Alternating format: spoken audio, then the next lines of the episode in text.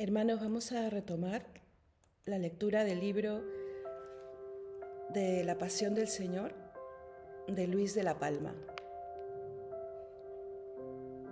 Jueves Santo, la última cena. Jesús es entregado y preso. Cuando Judas salió del comedor donde habían cenado, empezó a moverse y a ordenar las cosas para apresar a Jesucristo. Fue de su casa en casa, hablando con los pontífices y los principales de la sinagoga, ofreciéndoles inmediatamente el cumplimiento de la palabra que les había dado. Les explicó que la ocasión era oportuna y les indicó lo que debían hacer para que no se les escape Jesús. Como Judas no creía ya en Jesús, sino que le tenía por engañador y embustero, previno todo con exactitud para salirse con su intento. Consiguió del presidente una cohorte de soldados de su guardia. Evangelio de Juan, capítulo 18. Y pareciéndoles poca gente, los pontífices y fariseos mandaron que fuesen con ellos sus criados e incluso decidieron que se hallasen presente algunos sacerdotes, que entre ellos eran considerados como personas de mucha autoridad porque habían sido sumos sacerdotes en años anteriores. Iban también para dar más importancia al hecho muchos magistrados del pueblo, que eran personas encargadas de la administración del templo. Todos iban bien armados, por lo que pudiera suceder, unos con espadas, otros que podían menos, con palos y bastones. Llevaban muchas hachas encendidas y linternas, no solo para no tropezar en la noche, sino por miedo a que el Señor se ocultase en la oscuridad. Para juntar tanta gente y armar tanto alboroto, se puede suponer el interés que pondría Judas en que todo saliera adelante. En la ciudad no podía haber pasado inadvertido tanto barullo y tanto ruido. Se juntó un ejército de todo tipo de gente, judíos y gentiles, siervos y, libres, eclesiásticos y laicos, militares y paisanos. Todos estaban en esta noche para apresar al Señor porque todos tenían que alcanzar la libertad gracias a él. Judas se hizo capitán de este ejército. San Lucas dice en el Evangelio que uno de ellos, que se llamaba Judas, iba en primer lugar y delante de ellos, capítulo 22. Y en los Hechos de los Apóstoles se dice que Judas fue el capitán de los que prendieron a Jesús. Judas escogió la noche para evitar la resistencia que pudieran oponer las gentes que de día acompañaban a Jesús. Con esto satisfizo en algo el temor de los pontífices, que por temor a la gente que seguía al Señor querían dilatar el prendimiento para después de la Pascua. Judas escogió el momento en que Jesús estaba fuera de la ciudad, en el campo, para que estuviera más solo y lejos de quien le pudiese ayudar, porque bien sabía el traidor aquel lugar, ya que muchas veces solía el Señor ir allí con sus, con sus discípulos. Judas proveyó a sus soldados de linternas y hachas. Tanto se escondió la eterna luz en nuestra carne mortal que el poder de las tinieblas tuvo que ir a buscarle con linternas y hachas encendidas. Las armas que llevaban eran, es evidente, para asustar a quienes se les resistieran y para pelear y conseguir apresar a Jesús si hacía falta usar la violencia. Judas les dio una señal para que conocieran a la persona del Salvador y para que al hacerla se lanzaran encima de él para prenderle y esto es propio de quien hace de capitán. La señal que les dio fue el saludo habitual que se usaba entre amigos, que era besarle en la cara. Y fue además una señal propia de un traidor, porque como hombre falso y con doblez, quiso conseguir dos cosas a un tiempo, entregarles al preso y además quedar cubierto ante su maestro, como si al entrar en el huerto y darle un beso, fuera allí como un apóstol más, sin tener nada que ver con el asunto. Y además Judas les avisó diciendo, aquel a quien yo bese, ese es, cogedle y lleváoslo preso. Evangelios de Mateo capítulo 26 y Marcos capítulo 14. Como se dijera, como es de noche y muchos entre vosotros no le conocéis, no me extrañaría que os engañara y se os escapara. Por eso que nadie se mueva hasta que yo dé la señal. Al que yo bese, ese es. Cogedle enseguida y apresadle, y sujetadle bien, no sea que se os escape o que alguien le defienda y os lo quite. De esta, de esta manera prepararía Judas su traición, mientras los demás apóstoles dormían. Con lo que se ve que si los que siguen al Señor no son muy buenos, llegan a ser, como Judas, los peores de todos. Salió el ejército guiado por Judas fuera de la ciudad hasta el monte de los olivos. Iban los soldados de la cohorte y su tribuno con ellos, y muchos pontífices y magistrados del templo, y ancianos, y gente importante, acompañados de sus criados y siervos que le seguían. Las armas brillaban a la luz de las linternas y las hachas encendidas. Judas iba delante de todos, con tanto aparato como si fuera a pacificar la tierra, prendiendo a un salteador de caminos o a un capitán de ladrones. Llegaron al huerto de Getsemaní en el momento en que Jesús estaba hablando.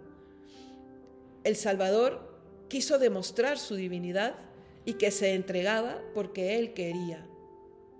A pesar de que Judas había advertido con tanta puntualidad que con su señal conocerían quién era Jesús, sin embargo no le conocieron hasta que el mismo Jesús quiso darse a conocer, ni le apresaron hasta que él quiso dejarse prender, y tampoco Judas pudo ocultarse entre los demás apóstoles como parece que pretendía.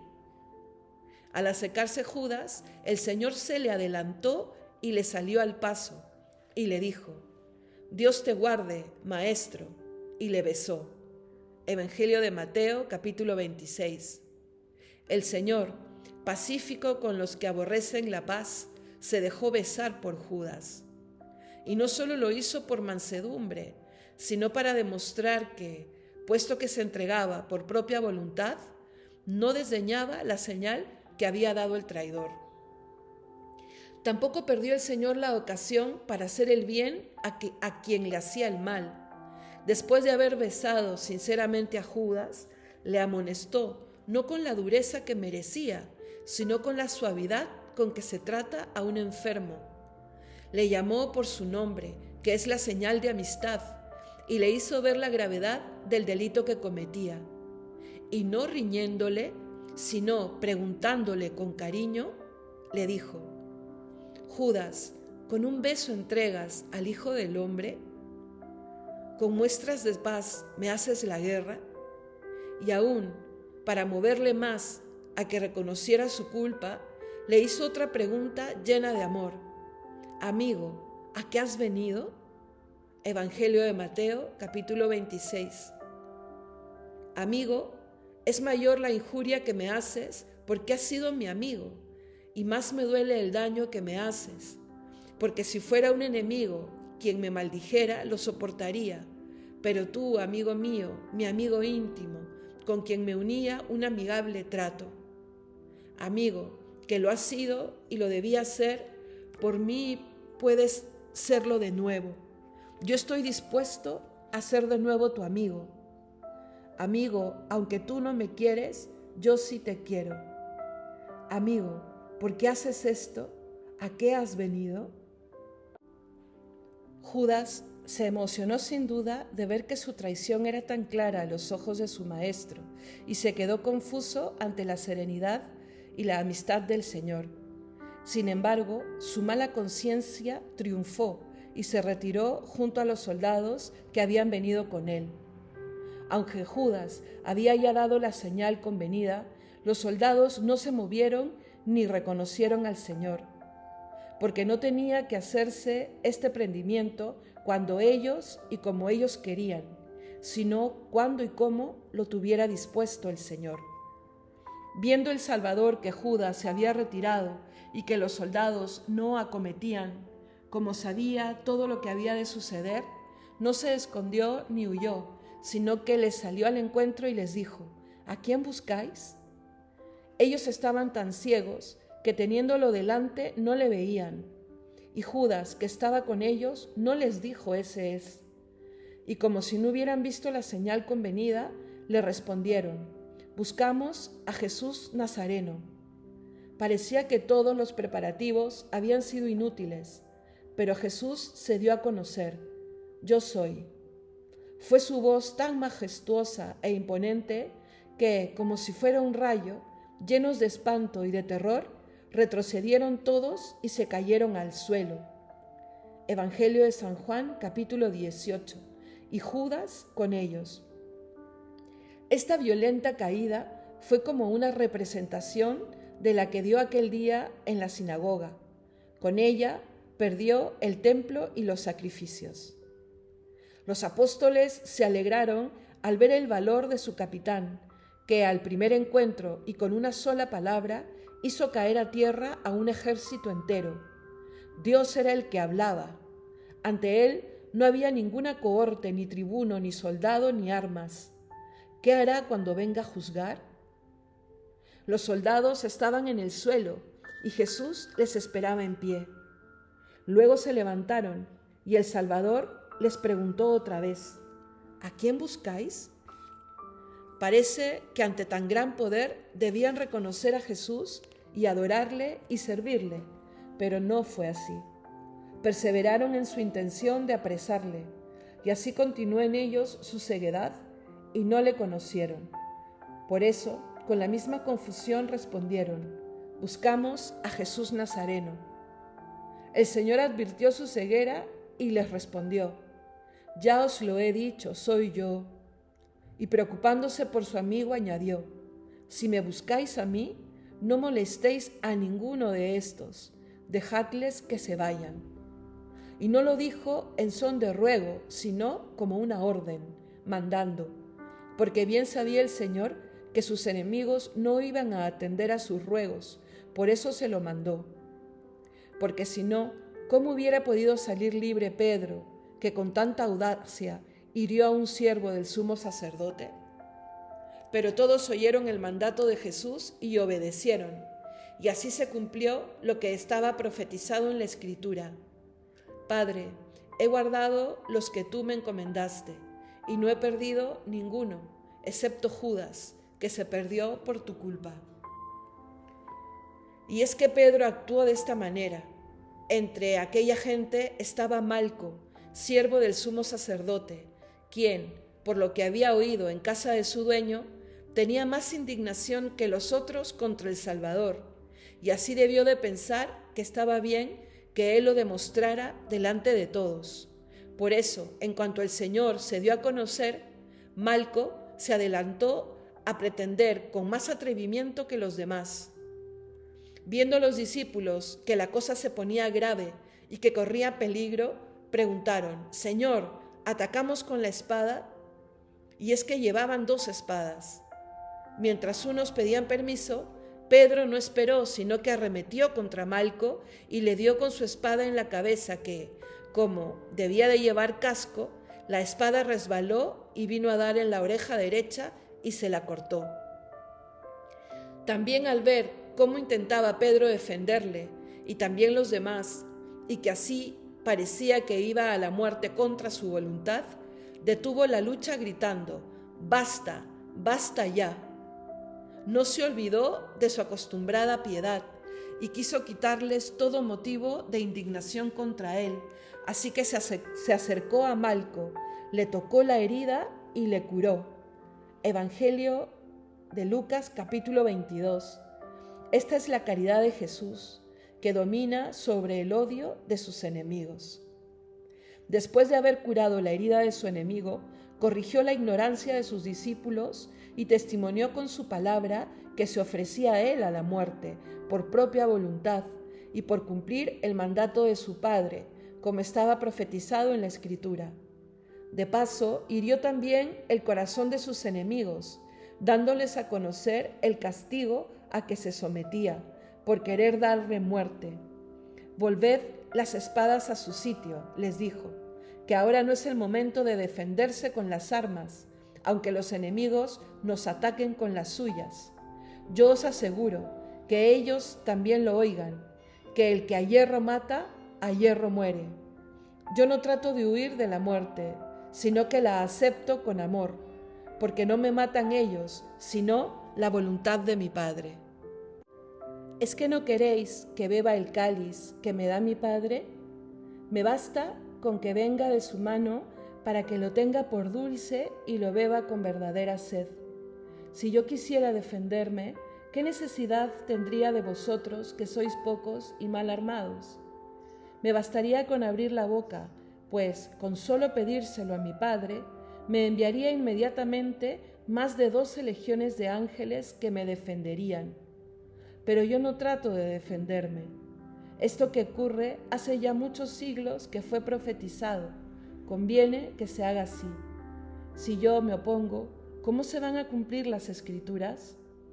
Aunque pretendieron, perdón, aunque prendieron al Señor cuando él quiso, sin embargo, fue una deshonra para él, por ser una persona tan conocida por las gentes por sus virtudes, por sus milagros, por sus maravillosas palabras. Eso mismo es lo que había frenado a sus enemigos. Por eso no le habían prendido antes, por miedo a las gentes que le seguían, por miedo al pueblo que le tenía por profeta y le quería. Mateo 21 y no le prendieron como a un profeta o a un hombre de bien, sino como a un malhechor o a un ladrón que fuera necesario llevarle a empujones. El Señor, el Señor pasó por alto o disimuló muchas afrentas, pero esta vez no se cayó. Habéis salido a prenderme con palos y espadas como si yo fuera un ladrón. Así expresó su sentimiento por lo que hacían con él y cómo seguían equivocados y ciegos que le trataban como si hubiera vivido haciendo el mal. Y no fue así, sino que con mucha frecuencia estaba públicamente entre ellos, en el templo y en la ciudad, y no se escondía. Sin embargo, salieron a buscar al campo a quien se dejaba ver cada día por la ciudad. Y fueron con armas y soldados y él actuaba siempre pacíficamente. Necesitaron un traidor, como quien no hacía nada a escondidas y enseñaba en el templo y en las plazas y al descubierto. ¿Por qué no os atrevisteis entonces a prenderme? Lo habéis hecho ahora, de noche, como a un ladrón, pero tampoco hubierais podido si yo no hubiera querido. Es que ha llegado vuestra hora, y eso es lo que os permite prenderme son las tinieblas las que os mueven y su poder. Con estas palabras, los demonios y aquellos hombres servidores suyos se encontraron de repente libres para hacer con él lo que quisieran. Y todos a una le echaron mano y le apresaron. Traían sogas y cadenas para usar de toda la cautela necesaria, como Judas les había indicado. Le ataron ataron al autor de la libertad. Quizá muchos de los que le ataron después dirían, rompiste Señor mis cadenas, te ofreceré un sacrificio de alabanza. Y lo harían con violencia y con groserías. Le echaron mano, dice San Mateo. Aquella chusma gritaría y lo iría empujando en medio de un vocerío descortés e insultante. Judas caminaría entre los sacerdotes y magistrados, comentando con ellos el buen resultado de su intervención, aunque mejor le fuera no haber nacido. Los apóstoles, avergonzados y asustados de ver lo que pasaba, olvidándose de lo que habían prometido después de la cena, le dejaron y huyeron todos. Marcos 14. Era tanto el, ruido y el alboroto que armaban los que llevaban al Salvador que al oírlo salió un joven que quizá estuviese durmiendo porque iba cubierto con una sábana y desnudo. Trataron de cogerle, pero se quedaron con la sábana en las manos y él huyó. Así sucede muchas veces que padecen más los hombres por huir de la cruz de Cristo que por seguirla. Jesús pide que se dejen todas las cosas y le sigamos, desnudos, como desnudo va Él a la muerte. Por no seguirle, por no querer padecer con Él, al final, con la muerte, ocurre lo que no quisimos. Quedamos desnudos y vacíos de todas las cosas terrenas y lejos para siempre de los bienes eternos. Los apóstoles, desperdigados por diferentes sitios, quizás se reunieran en la casa donde habían cenado y allí encontraron a la madre de Jesús y le contaron todo lo que había sucedido en el huerto. Le explicarían cómo se habían llevado a su hijo y la Virgen María quedaría herida de un profundo dolor, aunque conforme y rendida a la voluntad de Dios. El Salvador es presentado a los pontífices. Pasaron otra vez el torrente Cedrón. Le llevaron camino de Jerusalén atado, entre voces y gritos, a toda prisa, a empujones, cayendo y levantándose, a golpes, como si fuera un ladrón. Iban camino de la casa de Caifás, sumo pontífice y juez supremo en lo eclesiástico del pueblo judío. Era también presidente del Consejo Supremo que se llamaba Sanedrín, en el que se reunían 71 jueces y con él como presidente eran 72. Debía de ser la medianoche, porque después de la cena, cuando Judas salió, era ya de noche, y luego Jesús habló largo rato. Subieron al huerto, hizo oración y después vinieron a prenderle. Había pasado pues ya mucho tiempo. Los jueces, viejos y ancianos de aquel pueblo, estaban tan apasionados que se reunieron a aquellas horas de la noche y celebraron consejo para no perder tiempo y para condenar cuanto antes al Salvador. Entró Jesús en Jerusalén, gran sacerdote del Nuevo Testamento, para ofrecer su vida en sacrificio agradable a Dios por la redención de todo el mundo. Empezó el proceso en casa del sumo sacerdote donde se habían reunido los demás sacerdotes y letrados a esperarle. Pero los soldados y siervos que le llevaban le pasaron primero por casa de Anás, porque era suegro de Caifás. Se honraron así mutuamente el suegro y el yerno, deshonrando al Salvador. Anás, en cuanto se lo trajeron, le envió atado como venía a Caifás, que era el pontífice y a él correspondía llevar adelante el proceso. Caifás era el que en la reunión anterior había aconsejado a los judíos que convenía que muriese un hombre solo para salvar a todo el pueblo. El que había dado el consejo estaba dispuesto a ejecutarlo. En su casa ocurrieron todas las cosas que se cuentan de esta noche. Aunque al prender a Jesús en el huerto, todos sus discípulos le dejaron y huyeron después, Pedro, inquieto y preocupado por su Señor, le iba siguiendo para ver dónde le llevaban, aunque de lejos y por miedo y por el miedo que tenía. Mateo 26. También siguió al Señor otro discípulo, quizá fuese Juan o quizá algún ciudadano de Jerusalén de los que seguían su doctrina y que por ser un hombre de importancia tenía cierta amistad con el pontífice.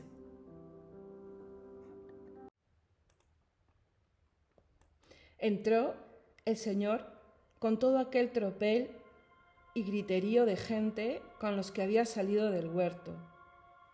Es probable que se hubiera unido más gente atraída por el ruido al pasar por las calles. Luego, al entrar en la casa de Caifás, despacharían bien pagados y contentos al tribuno y a los soldados romanos, que habían sido la principal fuerza. Impedirían también la entrada a la gente que con deseo de saber lo que pasaba, insistían en la puerta para poder entrar. Despejada la casa de la gente que no era de ella, se quedarían los jueces a puerta cerrada con el preso. Por ser de noche y para que la casa quedara mejor guardada, estaba a la puerta una criada. El otro discípulo, como era conocido en casa del pontífice, entró.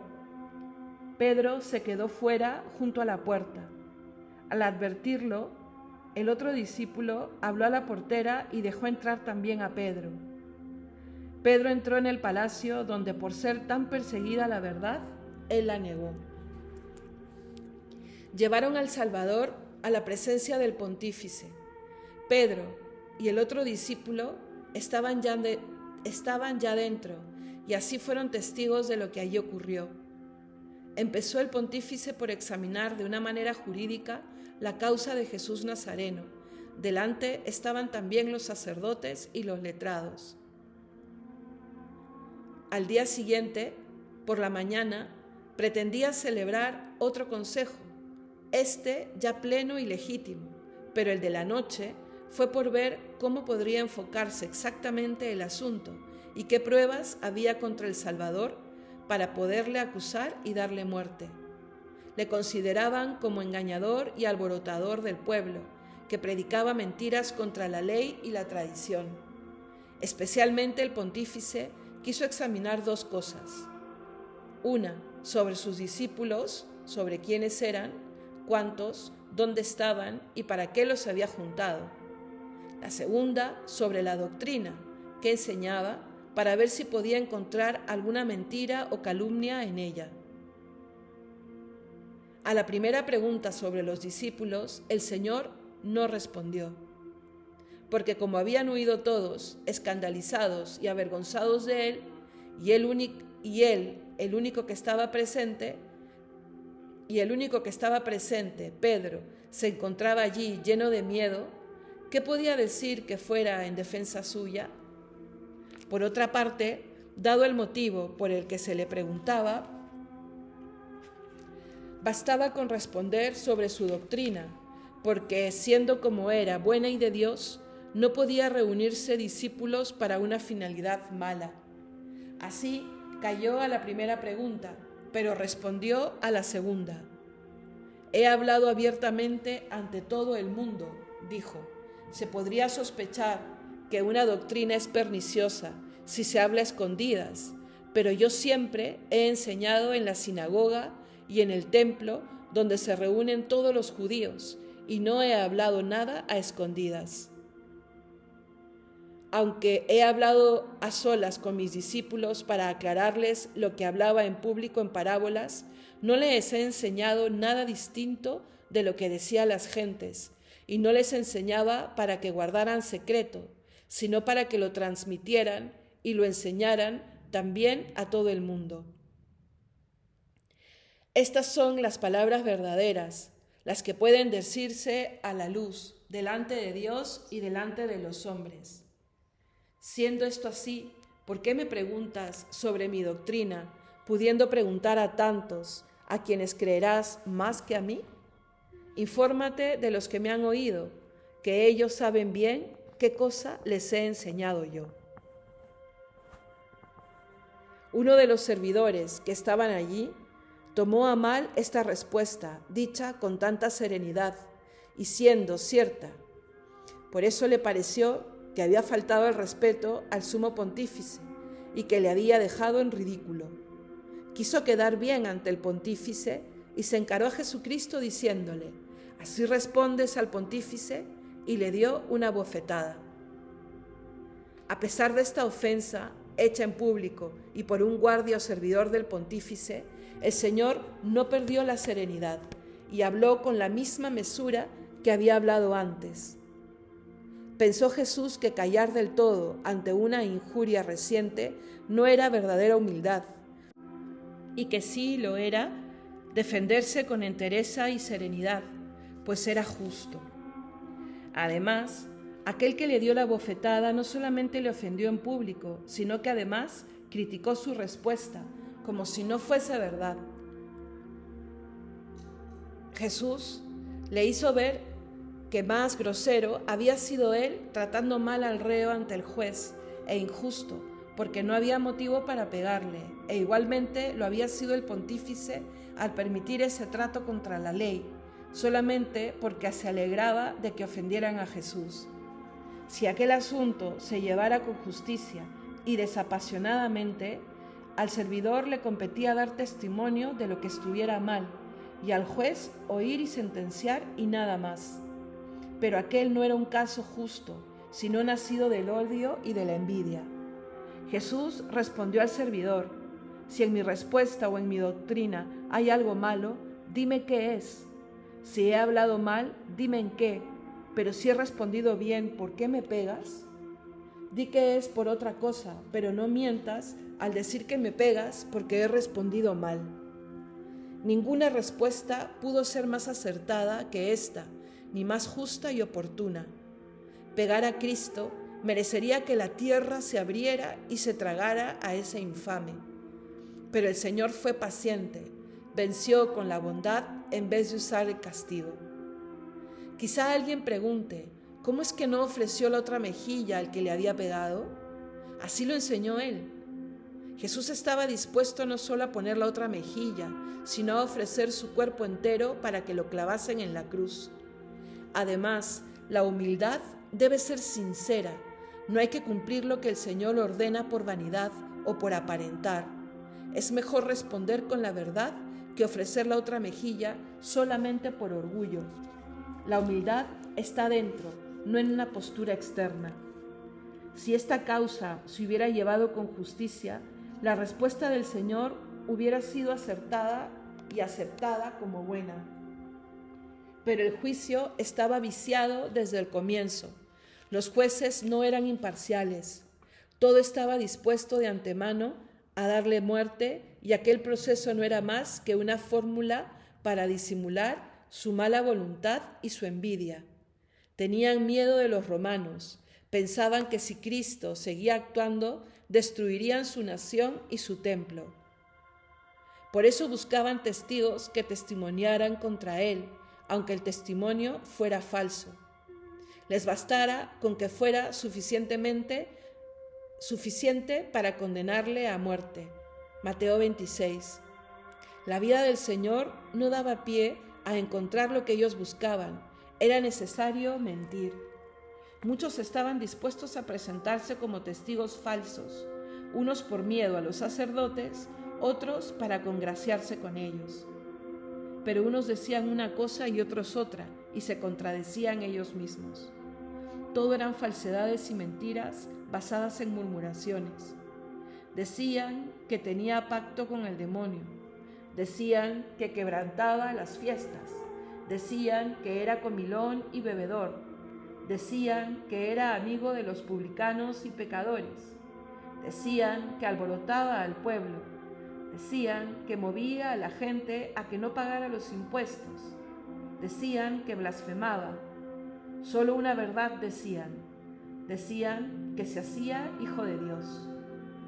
Usaron de estos falsos testimonios para condenarle, pero no debían de estar bien expuestos porque se contradecían, ni eran suficientemente convincentes para poderle condenar a muerte. Después, después se presentaron otros dos testigos falsos y dijeron, nosotros le hemos oído decir, yo puedo destruir el santuario de Dios y en tres días levantarlo. Mateo 26. Este testimonio era evidentemente falso, porque él no había dicho que podía destruir el templo de Dios y menos que lo fuera a destruir, sino que cuando lo destruyeran ellos, él construiría otro no hecho por las manos del hombre. Además, él no hablaba del santuario material del templo de piedra, sino del templo de su cuerpo, queriendo decir y diciendo que cuando le mataran, él resucitaría al cabo de tres días. Pero ellos torcieron el sentido de sus palabras. Nosotros le hemos oído decir, yo destruiré ese santuario hecho por los hombres y en tres días levantaré otro no hecho por hombres. Pero además de ser falso el testimonio, no era suficiente para condenarle a morir. Próximamente, los sacerdotes condenan al Salvador y le llaman blasfemo.